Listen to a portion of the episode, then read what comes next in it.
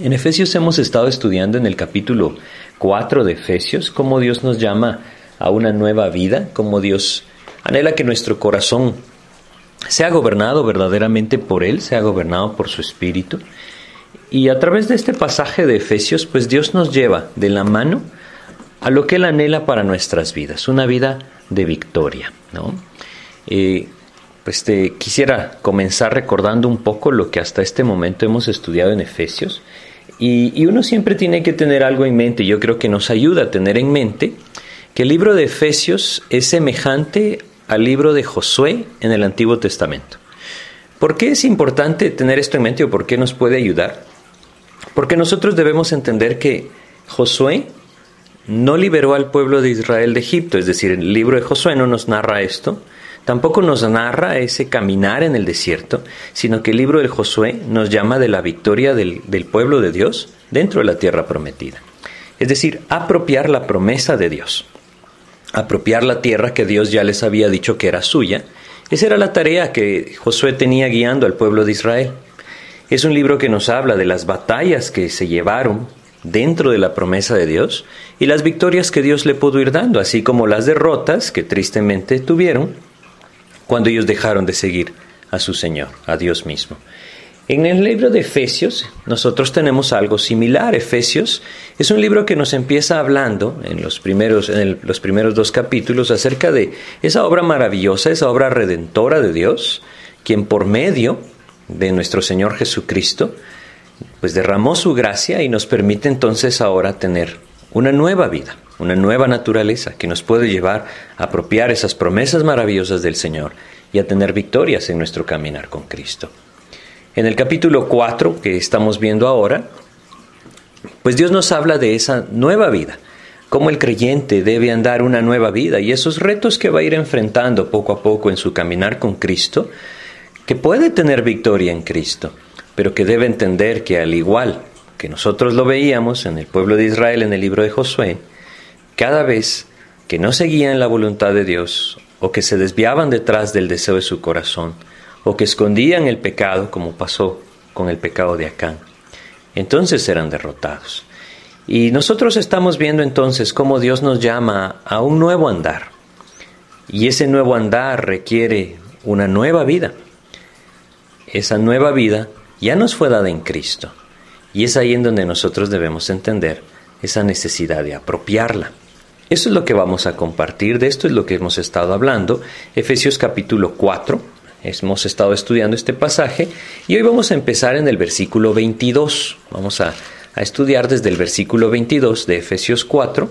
Es un pasaje que nos habla claramente de cómo debemos revestirnos de ese nuevo hombre. Entonces, eh, pues vamos a orar para pedirle a Dios que nos guíe y así poder empezar nuestro estudio de Efesios 4, 22. Vamos a orar. Señor, te queremos agradecer una vez más la oportunidad que tú nos das.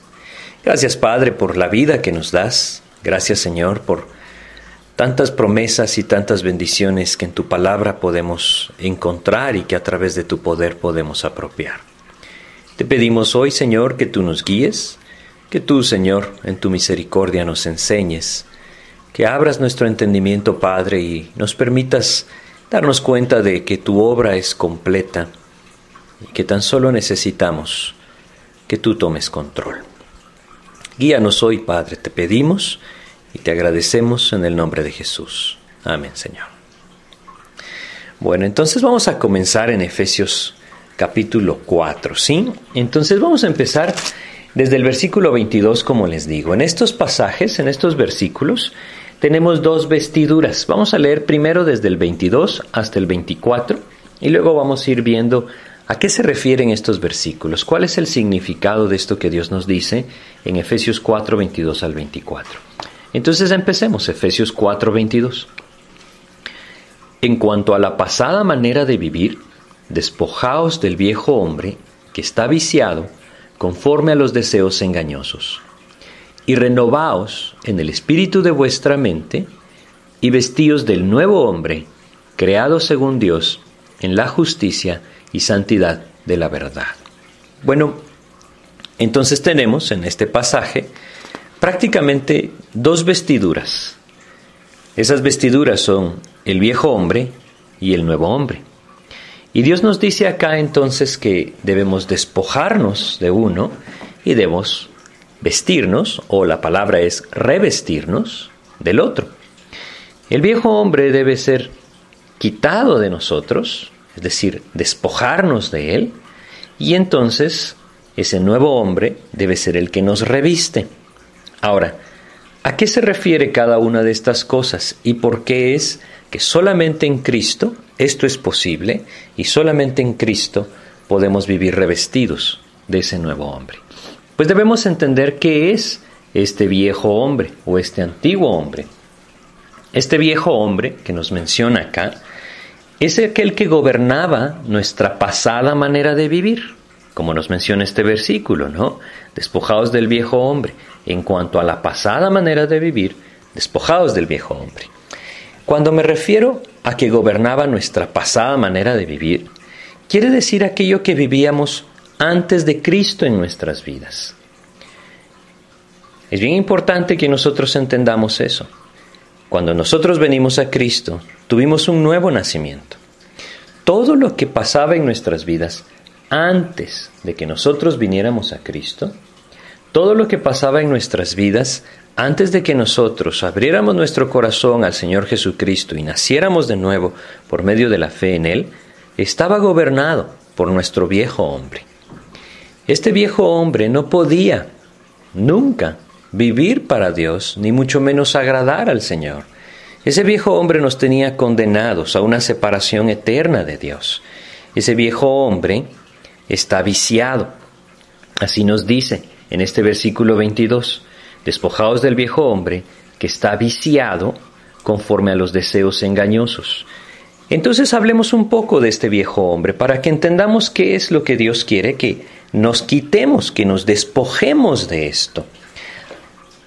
Este viejo hombre, como les digo, está viciado, quiere decir, está arruinado, ha sido depravado, está corrompido. Es decir, que no puede vivir la verdad, no puede seguir el camino de la verdad. Está viciado, arruinado, depravado, corrompido por algo, por los deseos engañosos. Esto quiere decir que ese viejo hombre tuerce todo, lo hace con engaño, para alcanzar su deseo. Ese viejo hombre es el que justifica el proceder del impío según lo que él quiere alcanzar. Por eso es que necesitamos despojarnos de ese viejo hombre, quitarnos esa vestidura. Ahora, yo quiero que hagamos una clara diferencia entre ese viejo hombre y nuestra antigua naturaleza. Es decir, Podríamos pensar en el viejo hombre como la vestidura con la que andaba nuestra antigua naturaleza. ¿Sí? Es decir, es la manera en la que vivíamos solo teniendo una naturaleza, la pecaminosa.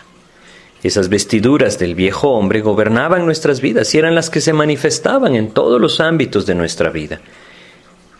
Esa vieja, esa, esa viejo hombre, esas antiguas vestiduras, eran aquellas que nos llevaban a torcer todo, con tal de justificar nuestro deseo, es decir, buscar alguna razón válida en nuestro razonamiento para poder actuar como actuábamos. Y hay varios versículos en los que podríamos encontrar descripciones que nos ayudan a comprender a qué se refiere este viejo hombre, cómo es el andar de este viejo hombre y vamos a leer algunos. En Efesios mismo, este mismo libro, esta misma epístola, en el capítulo 2 de Efesios, vamos a leer el versículo 3. Esto nos describe nuestra pasada manera de vivir. Y esta pasada manera de vivir dice Efesios 2, versículo 3, entre los cuales también todos nosotros vivimos en otro tiempo, y fíjense cómo vivíamos, cuando ese viejo hombre era la única vestidura que teníamos. Dice, en los deseos de nuestra carne esto era lo que nos gobernaba. Esto es lo que gobierna al viejo hombre, los deseos de la carne, los deseos de la antigua naturaleza. Haciendo la voluntad de la carne, no podíamos hacer otra cosa más que ir detrás del deseo de nuestra antigua naturaleza, de nuestra carne. Y haciendo la voluntad de la carne y de los pensamientos, y éramos por naturaleza hijos de ira, lo mismo que los demás. Esa era la condición en la que nos tenía nuestro viejo hombre, aquella vestidura de la antigua naturaleza. Solamente podíamos vivir arrastrados detrás de nuestros deseos. Ahora es bien importante que nosotros aprendamos algo. Ese viejo hombre es engañoso. Y ese engaño del viejo hombre muchas veces nos llevó a pensar, y lo puede seguir haciendo, nos puede llevar a pensar que nosotros estamos viviendo en el camino correcto y aún siendo esforzados en él. Pero puede ser que solamente sea un deseo engañoso que está moviendo mi corazón. Yo quisiera leer con ustedes Gálatas capítulo 1. En Gálatas capítulo 1 vamos a leer el versículo 13.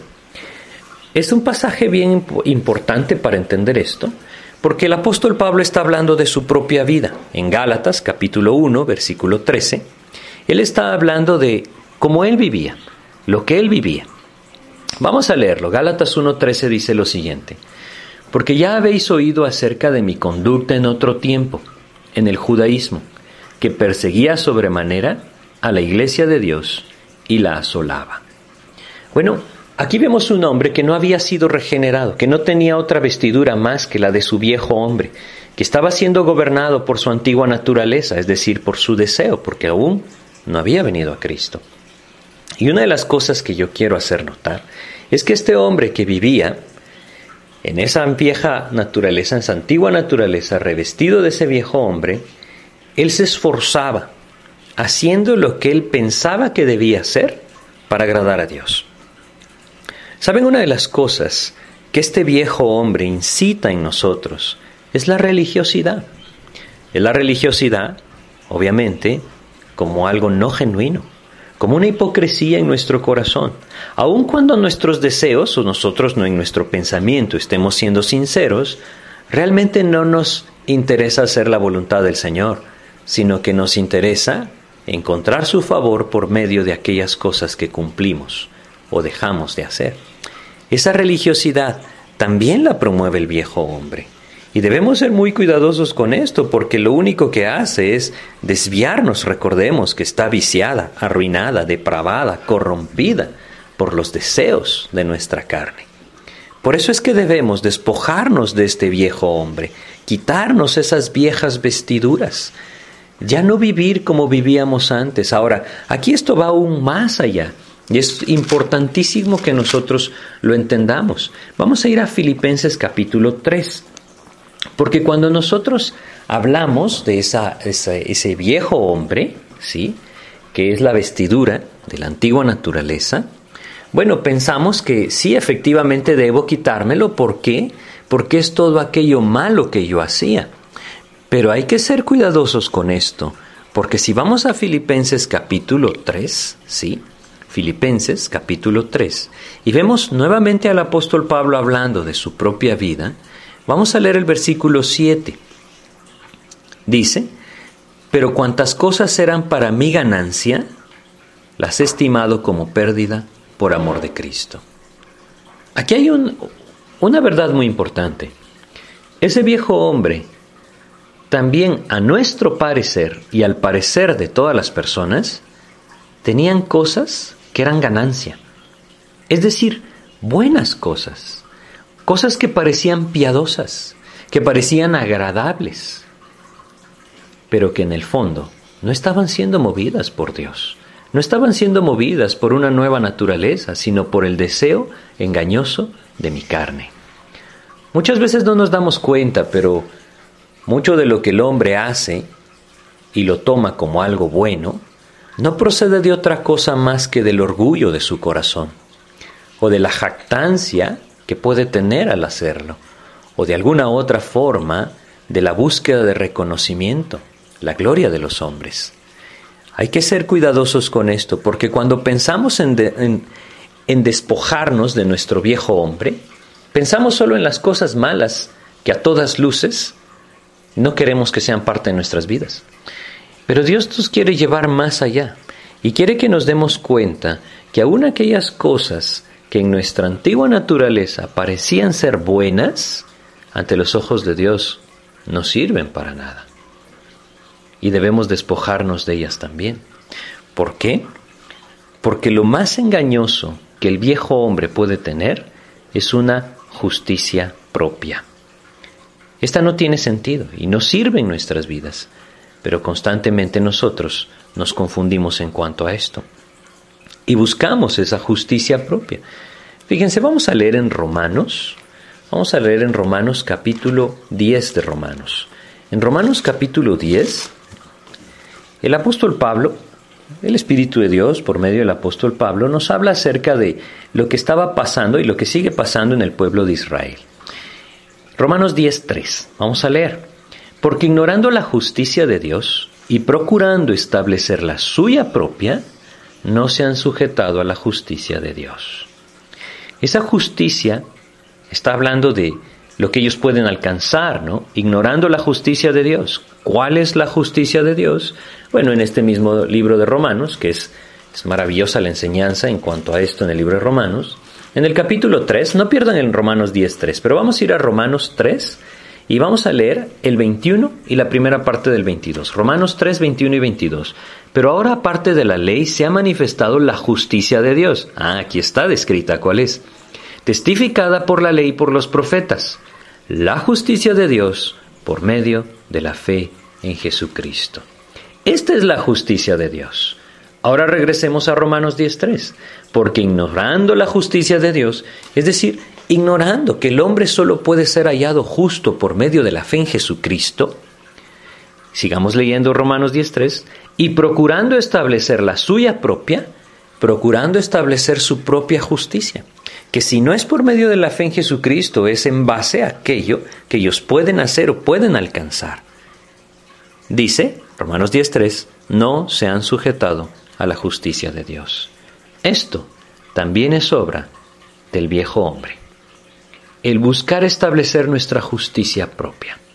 Esto solo nos llevará a vivir en hipocresía, a no vivir en la verdad, a vivir en mentira, porque nadie puede vivir en verdad si no es por la nueva vida que el Señor Jesucristo le da. Ese viejo hombre es engañoso, está viciado conforme a los deseos engañosos, está torcido y puede torcer todo, todo lo que tiene en su vida y todo lo que pretende ser con tal de alcanzar su deseo. Hay muchas personas que tristemente están viviendo así y que no se dan cuenta, pero lo único que están buscando es satisfacer el deseo de su corazón. Y aún buscando actividades piadosas, podríamos llamar, o participando de actividades consideradas como cristianas, lo único que están haciendo es buscando su propio beneficio. Cuidado con esto, porque puede ser que estemos siendo gobernados por este viejo hombre que está viciado conforme a los deseos engañosos. El Señor Jesucristo quiere enseñarnos una vida distinta. Ahora, regresemos a Efesios 4, a nuestro pasaje. Él nos llama a despojarnos de este viejo hombre. Espero que hayamos comprendido mejor qué es ese viejo hombre. Nuevamente, yo creo que es una buena descripción, ese viejo hombre. Podríamos pensar en ese viejo hombre como la vestidura con la que andaba nuestra antigua naturaleza. Es lo que nuestra antigua naturaleza hacía. Era lo que llevaba a cabo nuestra antigua naturaleza. Esa era nuestra vestidura del viejo hombre, ¿sí? Y, lo último que vamos a leer de este viejo hombre, una descripción, una buena descripción que Dios nos deja en su palabra, la encontramos en Tito, en la epístola escrita a Tito, capítulo 3, versículo 3. Dice acá, el apóstol Pablo escribe esta epístola a Tito para exhortarle, obviamente guiado por el Espíritu, y dice en Tito 3:3, porque nosotros también éramos en otro tiempo insensatos. El viejo hombre es insensato. Rebeldes, el viejo hombre es rebelde, extraviados, el viejo hombre vive extraviado, esclavos de concupiscencias y deleites diversos. Así es el viejo hombre, es esclavo de los deseos y de los deleites diversos. Y añade, viviendo en malicia y envidia, aborrecibles y aborreciéndonos unos a otros. No podía vivir de otra manera ese viejo hombre. Esa es la descripción, una buena descripción del viejo hombre encontrada en las escrituras. Ahora, Él nos dice que nos despojemos de este viejo hombre. Quiere decir que nos quitemos estas vestiduras. Hay una palabra que, que, que quizá nos ayuda. Es un hábito. las vestiduras son un hábito. Es decir, quizá no es muy utilizado en nuestro medio, pero un hábito es una ropa, una vestidura que una persona se pone. Por ejemplo, si alguien va a practicar un deporte, se pone cierta vestidura, se pone su hábito de deporte, ¿sí? Lo que Dios quiere acá es que nosotros comprendamos que debemos despojarnos del hábito de la antigua naturaleza y revestirnos de uno nuevo, el de Cristo. Ahora, hay algo maravilloso en esto, y, es maravilloso porque no depende de nuestro esfuerzo. Eso es lo maravilloso. ¿Quién puede despojarse de su viejo hombre y renovarse y revestirse del nuevo hombre por esfuerzo propio? Absolutamente nadie. Nadie puede hacer esto. Nadie puede revestirse de un nuevo hombre solo porque desea hacerlo.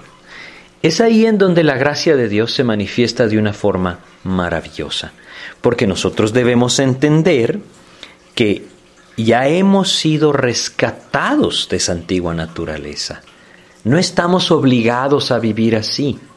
Desde que nosotros venimos a Cristo, Él abrió un camino distinto y esa, esa vieja naturaleza, ese antiguo hombre que se vestía con esta vieja, eh, eh, con este viejo hombre, Dios nos ha dado la posibilidad de ser libres de Él. Él nos ha rescatado de esto. Primera de Pedro, capítulo 1, versículo 18, nos dice cómo nos rescató. Primera de Pedro 1.18 dice lo siguiente.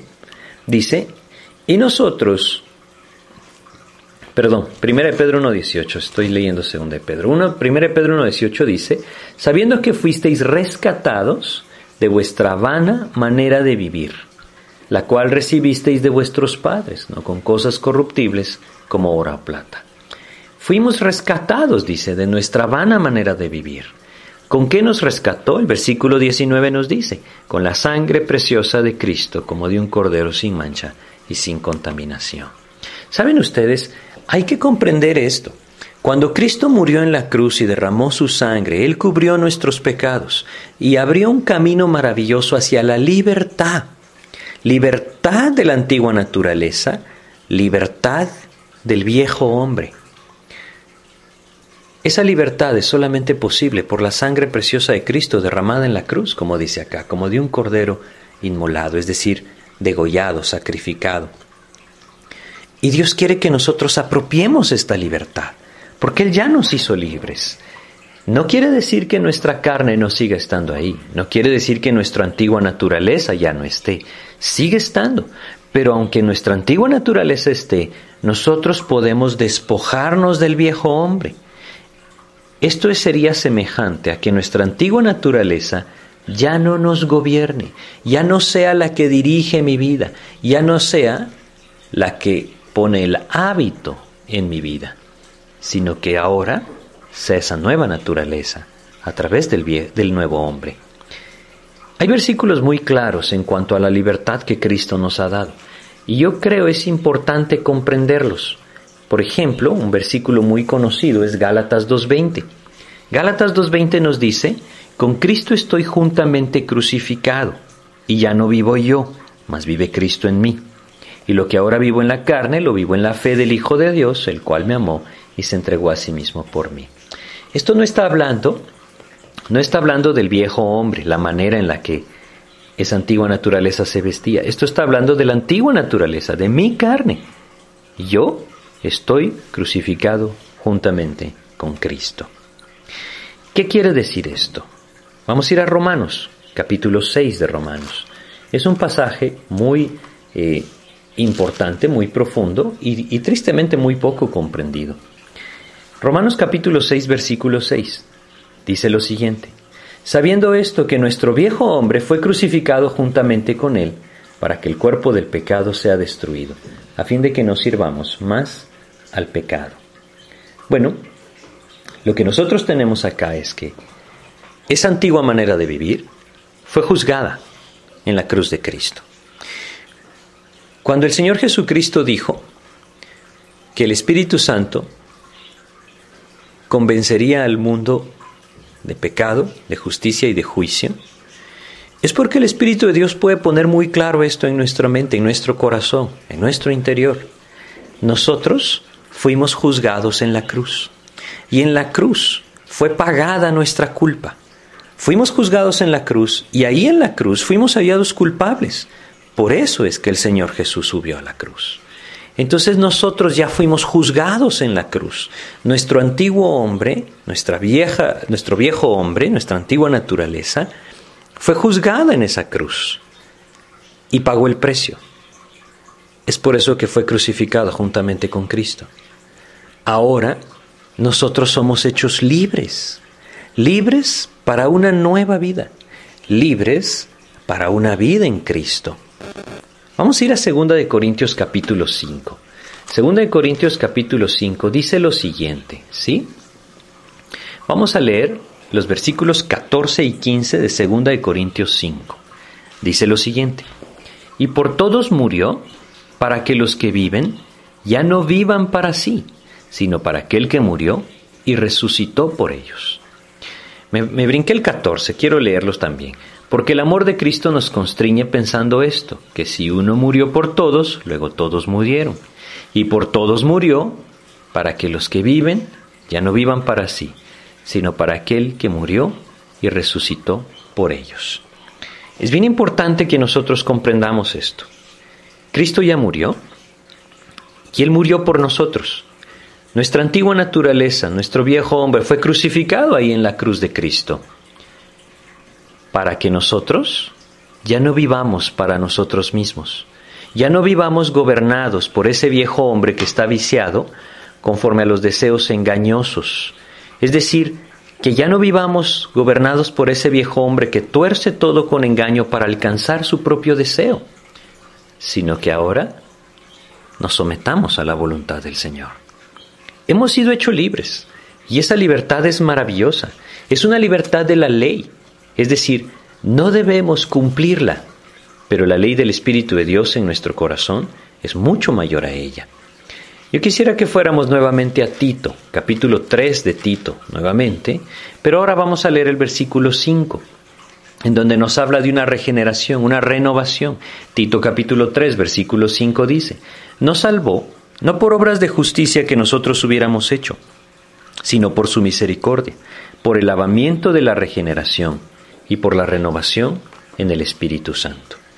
Esto quiere decir que hemos sido renovados, hemos sido regenerados. Entendámosla de esta manera. Antes de Cristo, solo existía nuestra antigua naturaleza. Y esa antigua naturaleza solo nos permitía vestirnos del viejo hombre. Aquel que solo llegaba entonces o llevaba nuestra vida hacia el pecado, hacia el deseo de la carne, a las cosas de engañosas. Ahora, que hemos venido a Cristo, si es que hemos recibido a Cristo ya como nuestro Señor, tenemos una nueva naturaleza, aquella que viene a nuestra vida por el Espíritu. Y habiendo sido regenerados en esa nueva naturaleza, ahora tenemos libertad. Ya no estamos obligados a vestirnos de ese viejo hombre. Ahora el Señor nos ha provisto de unas, unas nuevas vestiduras. Nos ha provisto de la vestidura del nuevo hombre. Esa maravillosa libertad la encontramos descrita en Romanos. Vamos a ir a Romanos nuevamente y vamos a leer en el capítulo 7 de Romanos. Romanos capítulo 7, vamos a leer el versículo 6. Fíjense cómo dice Romanos capítulo 7, versículo 6. Dice, pero ahora estamos libres de la ley por haber muerto para aquella en que estábamos sujetos. ¿Sí? Nuevamente, pero ahora estamos libres de la ley por haber muerto para aquella en que estábamos sujetos. De modo que sirvamos bajo el régimen nuevo del Espíritu y no bajo el régimen viejo de la letra. Es una vida completamente nueva. Nosotros, a pesar de que, que la ley de Dios nos manifiesta lo que es agradable a Él, ¿sí? Nosotros estamos sujetos a la obediencia al Espíritu. Esto nos llevará a una vida de mucho mayor santidad que buscando estar sujetos solamente a la ley. Porque el Espíritu de Dios pone la ley de Cristo en nuestro corazón y Él mismo nos redarguye de pecado. Pero somos libres.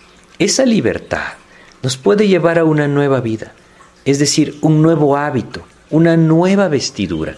Romanos 8:14, leamos Romanos 8:14. Dice, porque todos los que son guiados por el Espíritu de Dios, estos son hijos de Dios. Este versículo no quiere decir que solo aquel que vive espiritualmente es entonces hijo de Dios. No nos confundamos, Romanos no está hablando de esto. Dios no le puso esto al apóstol Pablo para que escribiera en Romanos. Lo que él está hablando acá es de esa necesidad de la vida en el espíritu, como él es creyente, ha sido hecho una nueva criatura y por lo tanto debe vivir guiado por el Espíritu de Dios. Es una nueva vida, con un nuevo hábito, una nueva vestidura. Ese es el nuevo hombre. Y Dios desea que nos revistamos de este nuevo hombre. Ahora, espero que tengamos un poco más claro qué es cada una de estas cosas. El nuevo hombre no es mi esfuerzo por ser bueno. No, eso estaría ubicado en mi viejo hombre. El nuevo hombre es Cristo desarrollándose en mí. Es la obra de Cristo por su Espíritu en nosotros. Ese es el nuevo hombre. Y es aquí donde debemos ser muy cuidadosos. No se trata de nuestra propia justicia, eso no regresaría a Romanos 10.3, que estaríamos buscando establecer nuestra justicia propia. No, eso no es el nuevo hombre. El nuevo hombre no es el esfuerzo humano por ser bueno, por cumplir aquellas cosas que él cree que Dios está demandando. No, el nuevo hombre es la obra de Cristo por su Espíritu en nosotros. Por eso es que les decía al principio, es una obra de gracia. Porque Dios no está esperando que nosotros lo logremos. Él lo va a hacer en nosotros.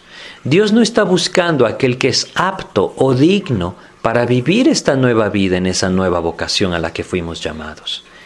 Él está buscando más bien aquel que reconoce que no es apto, que reconoce que no es digno, para que entonces la obra de Cristo se pueda manifestar en él. Hay que ser muy cuidadosos. Si nosotros observamos nuestra vida y vemos que nosotros estamos orgullosos de nuestra vida espiritual, cuidado, nuestro viejo hombre nos puede estar gobernando. Si yo estoy orgulloso de lo que he hecho en mi vida espiritual, entonces cuidado, es mi viejo hombre el que me está gobernando, no el nuevo. El nuevo hombre procede solamente del fruto del Espíritu. Y yo quisiera que nosotros leyéramos algunos versículos. Hebreos capítulo 13, vamos a empezar acá. Hebreos capítulo 13, en el versículo 20. Es un versículo, son el 20 y 21, son versículos que nos dan un maravilloso consuelo, un maravilloso aliento de entender, es Él el que hace la obra. El nuevo hombre no son mis esfuerzos por hacer las cosas que Dios quiere que haga, no. El nuevo hombre es la vestidura del Espíritu en mí, es revestirme de Cristo, es dejar que Cristo tome control. Él entonces me llevará a una vida muy distinta. Hebreos 13, 20 y 21 dice, y el Dios de paz que resucitó de los muertos a nuestro Señor Jesucristo, el gran pastor de las ovejas por la sangre del pacto eterno. Fíjense, nuevamente, yo, quiero que, que Prestemos atención a este versículo, porque en este versículo no encontramos absolutamente nada que nosotros hayamos hecho. Nada. Solo encontramos lo que Dios hizo. No aparecemos nosotros. Empieza diciendo, y el Dios de paz. Entonces, ¿quién lo va a hacer? No lo vamos a hacer nosotros, lo va a hacer el Dios de paz. Y nos dice que resucitó de los muertos a nuestro Señor Jesucristo. Esto quiere decir, Él es poderoso para hacerlo el Dios de paz, que es poderoso para hacerlo, el gran pastor de las ovejas, es decir, aquel que vela por nuestro bienestar espiritual, aquel que vela por nuestra condición, por la sangre del pacto eterno. Esta es la causa. Dice, no dice el gran pastor de las ovejas porque sus ovejas son muy buenas, no. O porque sus ovejas sí oyen su voz, o porque sus ovejas sí son obedientes. No, ya vamos a entender que eso es parte del fruto y es parte de la vida del nuevo hombre. Pero aquí la razón es muy clara, por la sangre del pacto eterno. Esta es la sangre de Cristo derramada en la cruz. El nuevo hombre no es fruto de mi esfuerzo, no es fruto de mi prudencia, no es fruto de mi bondad el nuevo hombre es fruto del poder de Dios, como el gran pastor de las ovejas, por el sal a sangre del pacto eterno.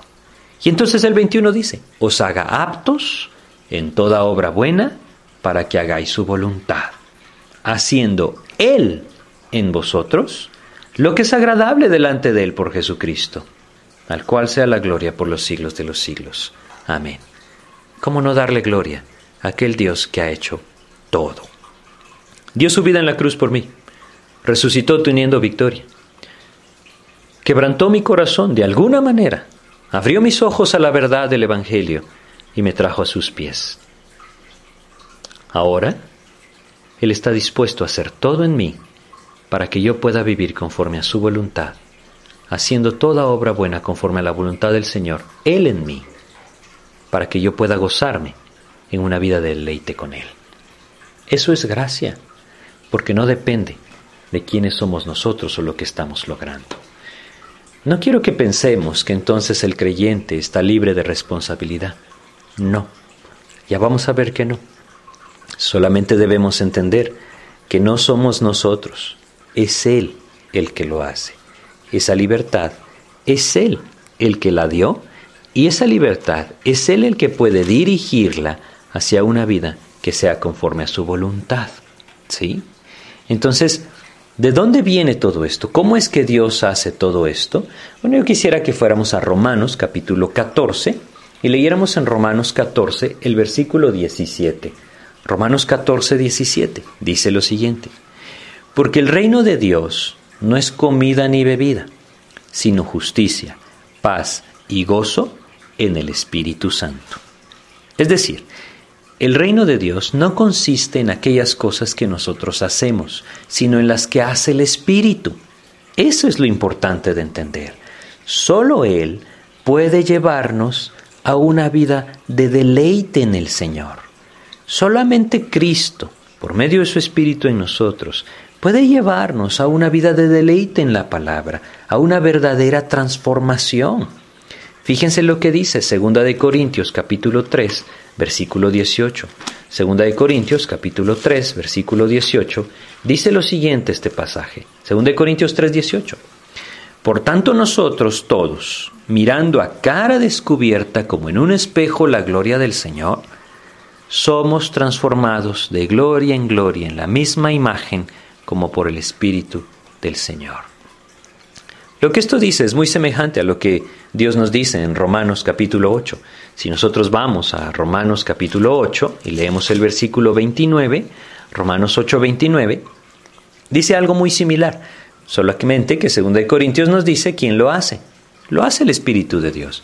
Dice Romanos 8:29, porque a los que antes conoció también los predestinó para que fuesen hechos conforme a la imagen de su Hijo, para que Él sea el primogénito entre muchos hermanos. Este es el plan de Dios. Él anhela que nosotros nos revistamos de ese nuevo hombre, para que nuestra vida cada día sea más conforme a la imagen de su Hijo. Pero díganme si esto no es imposible en nuestras fuerzas. Claro que lo es, es imposible. Por eso es que uno debe entender que solo el Espíritu lo puede hacer. Esa es nuestra necesidad, el despojarnos del viejo hombre y vestirnos o revestirnos del nuevo hombre, solamente viene a nuestras vidas cuando nosotros buscamos esa llenura del Espíritu. Y aquí entonces empezamos a encontrar cómo cómo nos despojamos del viejo hombre y cómo nos revestimos del nuevo hombre. Bueno, yo quisiera que fuéramos Efesios capítulo 5, aquí estamos cerca de nuestro pasaje, Efesios 5, y leamos el versículo 18, la segunda parte del versículo 28, ¿sí? Desde el punto y coma, dice, antes bien, sed llenos del Espíritu. Este, este es un mandato de Dios. La única forma de que nosotros nos despojemos del viejo hombre y nos vistamos o revistamos del nuevo hombre, no es con nuestro esfuerzo, es buscando, obedeciendo lo que Dios nos dice acá. Antes bien, sed llenos del Espíritu. Saben, es maravillosa la palabra de Dios. Cuando Él dice antes bien, sed llenos del Espíritu, Él no me dice, Él no nos dice acá que, que de alguna otra manera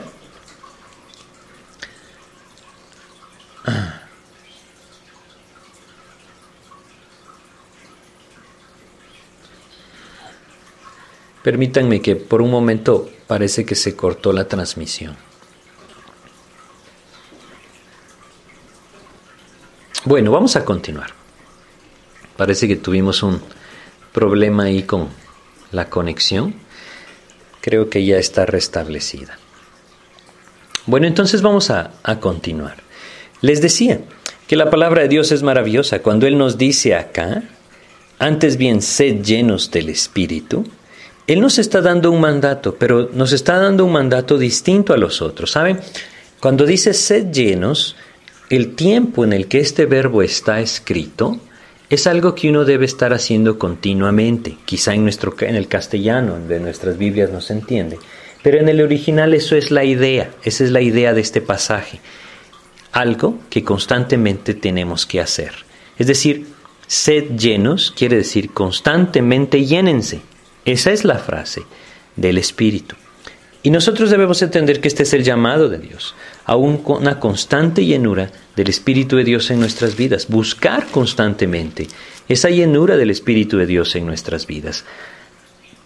Esto no viene a través de, buscar obedecer ciertas normas o de alguna otra manera poner reglas en mi vida.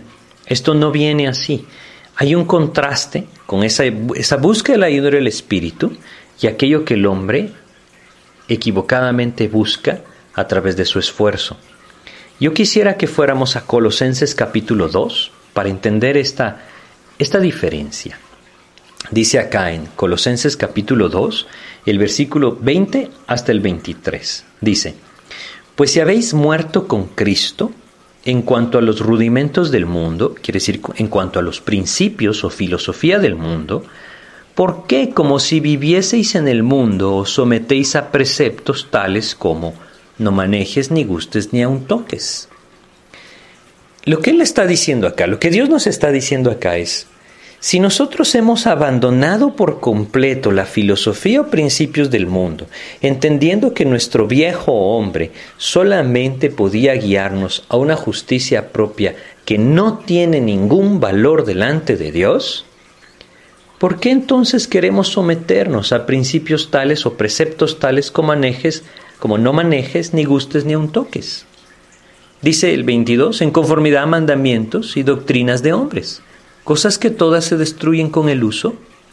Tales cosas, dice, tienen la verdad cierta reputación de sabiduría, en culto voluntario, en humildad y en duro trato del cuerpo, pero no tienen valor alguno contra los apetitos de la carne.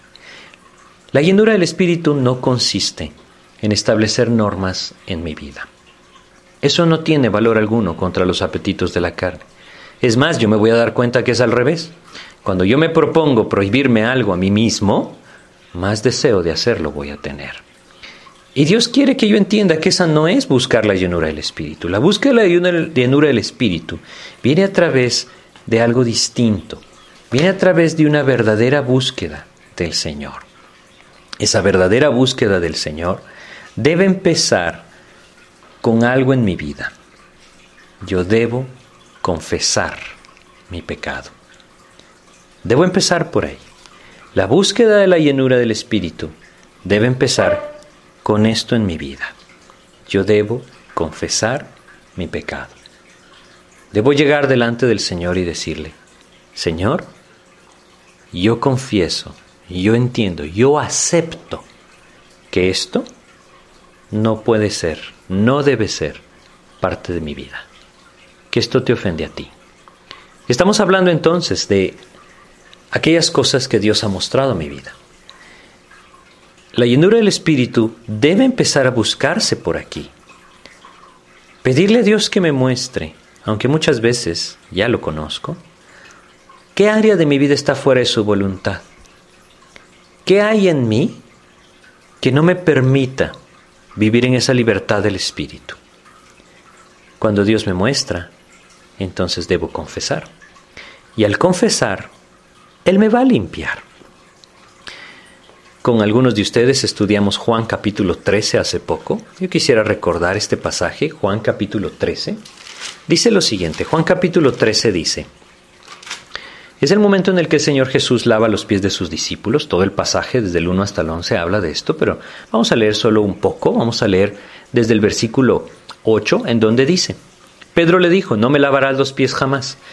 Platicamos, esto no habla de una limpieza de nuestro pecado en, en cuanto al perdón de nuestro pecado para condenación. Esto habla de un caminar diario que ensucia nuestros pies. Nuestra antigua naturaleza sigue estando ahí. Y el fruto de la carne, tristemente, lo vamos a volver a ver en nosotros. Lo importante es entender que Dios no está buscando perfección, porque Él sabe que no la podemos tener. Él está buscando una vida genuina, que cuando Dios muestra la falta, la reconoce y busca a Cristo para ser lavado nuevamente de sus pies. Cuando el Señor Jesús le dice a Pedro, no me lavarás los pies, le dice Pedro, y Jesús le dice, si no te lavare no tendrás parte conmigo, está hablando de esto. Nadie puede vivir en la llenura del Espíritu si no tiene un lavamiento constante de sus pies, viniendo a Cristo y confesando su pecado. Ese es el primer paso a dar. Debemos, anhelamos buscar esa llenura del Espíritu, anhelamos despojarnos del viejo hombre y revestirnos del nuevo. Empecemos por aquí. Pidamos a Dios, Señor, muéstrame. ¿Qué debo confesar? Quizá debo confesar un pecado que ya conozco y que siempre ha estado en mi vida. Quizá debo confesar que no estoy dispuesto a abandonar mis creencias. Quizá debo confesar que mi mente está cerrada a quien yo soy o lo que creo ser. Lo que sea que Dios me muestre.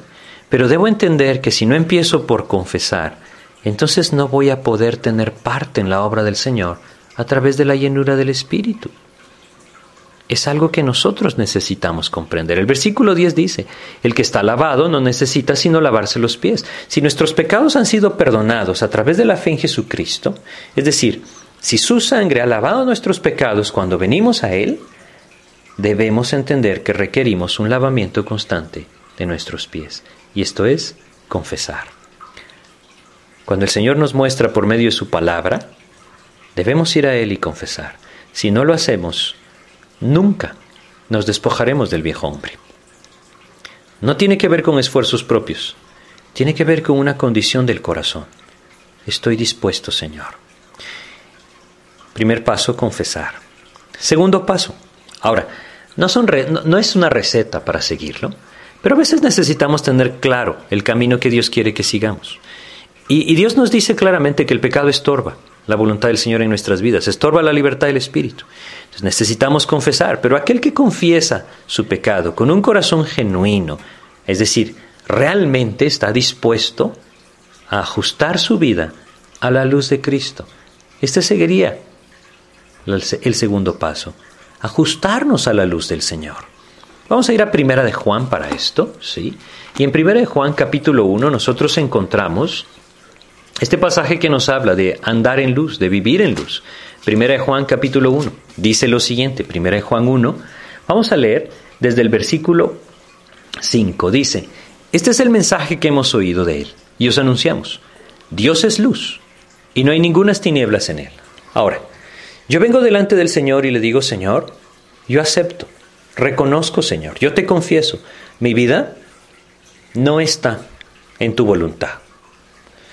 Pero ¿qué sentido tiene confesarlo si yo no añado a mi petición o a mi búsqueda el decirle, pero yo quiero, Señor, que tú me lleves a tu voluntad? Eso sería conformarnos o ajustarnos a la luz de Cristo. Ojo, en todo esto, la palabra de Dios tiene algo vital. Es decir, es vital. Porque si no es por medio de la palabra, yo no puedo ver mi pecado para confesarlo. Y si no es por medio de la palabra, yo no puedo conocer la luz de Cristo que Él está buscando que sea parte de mi vida. Ambas cosas requieren una intimidad verdadera con la palabra de Dios, una búsqueda incesante de la Biblia en nuestras vidas, un escudriñar las escrituras de tal manera que nosotros podamos vernos en ese espejo en donde se refleja nuestra suciedad para poder buscar la limpieza en Cristo confesando nuestro pecado. Esto entonces nos da la pauta para poder venir a Él y reconocer, Señor, tú estás en luz, yo quiero andar en luz. Y dice el versículo 7, pero si andamos en luz como Él está en luz, tenemos comunión unos con otros y la sangre de Jesucristo su Hijo nos limpia de todo pecado. Solamente andando en luz podremos tener comunión con unos con otros y la comunión es con nuestro Señor Jesucristo, como dice el versículo 3 de Primera de Juan 1. La única manera de vivir en la comunión con el Espíritu es viviendo en luz, y el camino es ese. Yo debo confesar mi pecado. Ahora, tristemente muchos se quedan en esto de confesar, ¿no?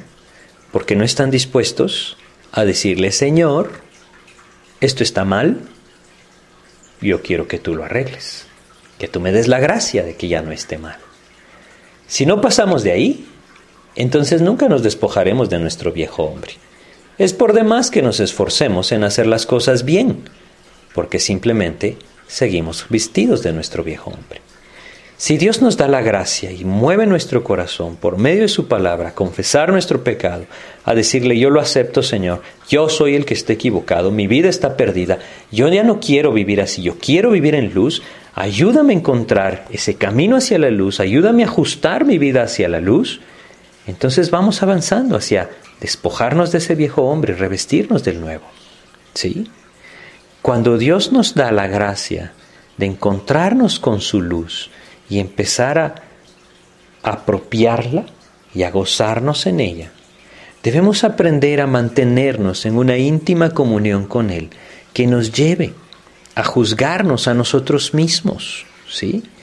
Es decir, vamos a ir a, a 1 Corintios 11, fíjense lo que dice. Ahora aquí, aquí ya no hay pierde, media vez nuestra vida ha confesado su pecado y busca por medio de la intimidad con el Señor en su palabra ajustarse a la luz de Cristo, Él va a empezar a obrar. Va a empezar a obrar en nosotros. Y ahí su obra es una obra de gracia. 1 Corintios 11, 31 y 32 dice, si pues nos examinásemos a nosotros mismos, no seríamos juzgados. Ese es el anhelo del Señor. El anhelo del Señor es como el anhelo de un padre, que anhelaría ver a sus hijos, ¿sí? examinando su conducta y ajustándola conforme sea necesario. La gracia de Dios puede llevarnos a hacer esto en nuestras vidas por medio del poder de su Espíritu y de la comunión con la palabra. Todo empieza por ahí. La comunión con la palabra alimenta el Espíritu. Si nosotros anhelamos ser fuertes, nosotros anhelamos renovar constantemente, como nuestro pasaje de Efesios 4 dice, el espíritu en nuestra mente. Nosotros debemos entender lo siguiente. Cuando una persona se alimenta físicamente, renueva sus fuerzas. Cuando una persona se alimenta espiritualmente, renueva el espíritu de su mente. El alimento espiritual es la palabra de Dios, la leche espiritual, no adulterada, como dice en 1 Pedro capítulo 2.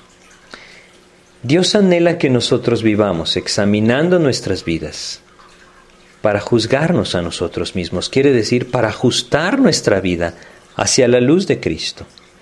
Pero Él sabe, Él sabe que muchas veces no vamos a vivirlo así.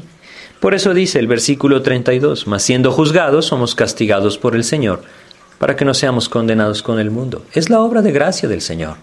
Si tú no te ajustas, entonces yo te disciplino para que entonces te ajustes. Todo padre piadoso busca hacer esto con sus hijos y el Señor es un Padre perfecto y no nos deja desviarnos porque nos ama. Y es por eso que entonces ajusta nuestra vida a su propia luz. Pero todo empieza con ese reconocimiento delante del Señor, la confesión, la búsqueda de su luz para vivir en su voluntad. Ahí entonces Él empieza a trabajar en nuestras vidas. Él puede producir en nosotros ese verdadero arrepentimiento en 2 Corintios capítulo 7 nosotros encontramos un ejemplo de lo que el verdadero arrepentimiento produce. Y es por demás maravilloso. 2 Corintios capítulo 7. Vamos a leer los versículos 8 hasta el 11. Fíjense lo que dice. Porque aunque os contristé con la carta, no me pesa. Aunque entonces lo lamenté porque veo que aquella carta, aunque por algún tiempo os contristo. El apóstol Pablo está hablando de la carta de 1 Corintios en donde él les escribió para alentarles, marque alentarles, dice acá, ¿sí? para reprenderles, para exhortarles, para contristarles por un pecado que estaban permitiendo. Pero fíjense lo que produjo el versículo 9 dice, ahora me gozo, no porque hayáis sido contristados, sino porque fuisteis contristados para arrepentimiento. Porque habéis sido contristados según Dios, para que ninguna pérdida padecieseis por nuestra parte. Porque la tristeza que según Dios produce arrepentimiento para salvación, de que no hay que arrepentirse, pero la tristeza del mundo produce muerte. Porque aquí esto mismo de que hayáis sido contristados según Dios, qué solicitud produjo en vosotros, qué defensa, qué indignación, qué temor, qué ardiente afecto, qué celo y qué vindicación. En todos habéis mostrado limpios en el asunto. Esta es la obra del Señor. Cuando nuestra vida está andando en la luz de Cristo y Él ve que empezamos a desviarnos, Él entonces puede traer algo a nuestras vidas, disciplina, quebranto. Pero uno debe entender, debo volver a confesar, debo buscar nuevamente que mi vida se ajuste hacia su luz. El quebrantamiento que Él produce puede causar esto. Solamente yo debo entender que mi mente debe estar enfocada hacia eso. Señor, vivir para ti. Despojarme del viejo hombre y revestirme del nuevo. Ese nuevo hombre que puede llevarme a vivir entonces en el poder del Espíritu de Dios. Más bien, que es precisamente vivir en el Espíritu del poder, en el poder del Espíritu de Dios. Dios quiere que vivamos así. Su anhelo es que nosotros constantemente estemos llevando a cabo esto, practicando esto. Me despojo del viejo hombre, me revisto del nuevo. ¿Cuántas veces lo tendré que hacer? Las que Dios me muestre que son necesarias. Pero mientras más me mantengo en comunión con el Señor, mientras más me mantengo escudriñando su palabra y en ese espíritu de oración, más fácil voy a ver cuando empiezo, de alguna u otra manera, a quitarme las vestiduras del nuevo hombre y puedo reaccionar antes de ponérmelas del viejo hombre. Ese es el propósito de Dios, que vivamos en esa intimidad con el Señor. Esa es la manera en la que Él lo describe. ¿sí? Yo quiero terminar compartiendo con ustedes el Salmo 127. Salmo 127, vamos a leer los versículos 1 y 2. Salmo 127, versículos 1 y 2, dice lo siguiente. Dice acá, si Jehová no edifica la casa, en vano trabajan los que la edifican. Apropiémoslo a nuestra enseñanza. Si no es el Espíritu de Dios el que está haciendo la obra en mí, en vano es mi esfuerzo por ser piadoso, bueno o religioso. Sigue diciendo, si Jehová no guardare la ciudad, en vano vela la guardia. Si no es realmente el Espíritu de Dios el que guarda mi vida de la tentación, de la prueba, del pecado, entonces es en vano que yo me esfuerce. Solamente lo puede hacer. Es un fruto del Espíritu del Señor. Y sigue diciendo, versículo 2, por demás es que os levantéis de madrugada y vayáis tarde a reposar y que comáis pan de dolores, pues que su amado dará Dios el sueño. La paz, el descanso, el gozo, es un fruto del Espíritu de Dios. Ese nuevo hombre del que Dios nos llama a revestirnos es un fruto del Espíritu del Señor. Por demás es todo nuestro esfuerzo, nunca tendremos descanso, porque nunca podremos imitar la obra poderosa de Dios en nuestras vidas. Por eso es que debemos entenderlo. La vida cristiana se vuelve muy sencilla a la luz de esto. Es una obra de gracia. El Señor ha ofrecido hacerlo. Debo buscar despojarme de ese viejo hombre y revestirme del nuevo. Si yo empiezo a buscar esto en mi caminar con Cristo, me voy a dar cuenta que el más deseoso de que esto suceda es Dios mismo. Y en su gracia, Él me va a dirigir pero yo debo empezar a voltear a ver hacia Él y buscar su rostro. Ahí entonces el Señor podrá tomar control de mi vida y dirigirme vistiéndome, revistiéndome de ese nuevo hombre creado según Dios en la justicia y santidad de la verdad. Vamos a detenernos acá, si Dios permite, en nuestro próximo estudio. Terminaremos este pasaje del capítulo 4 de Efesios. Vamos a hacer una oración. Padre, te queremos agradecer, porque a través de tu palabra entendemos que solo tú pudiste haber hecho esa obra maravillosa de gracia, para darnos libertad. Y ahora que nos has dado libertad de nuestra antigua naturaleza, ayúdanos a despojarnos de ese viejo hombre, que nuestra manera de vivir, que nuestras actitudes, que nuestros pensamientos ya no estén gobernados por nuestro deseo carnal. Más bien ayúdanos, Padre, a revestirnos de ese nuevo hombre, buscando esa llenura de tu espíritu, aceptando, confesando delante de ti nuestro pecado y buscando que nuestra vida se ajuste a la luz en la que tú estás. Sabemos que tu gracia puede llevarnos hacia ahí y te pedimos que tú produzcas en nosotros el querer como el hacer. Guíanos tú, Señor. Haznos entender que lo único que esperas es que nos volvamos a ti con todo el corazón. Te agradecemos pues, Padre, y te pedimos dirección en el nombre de Jesús. Amén.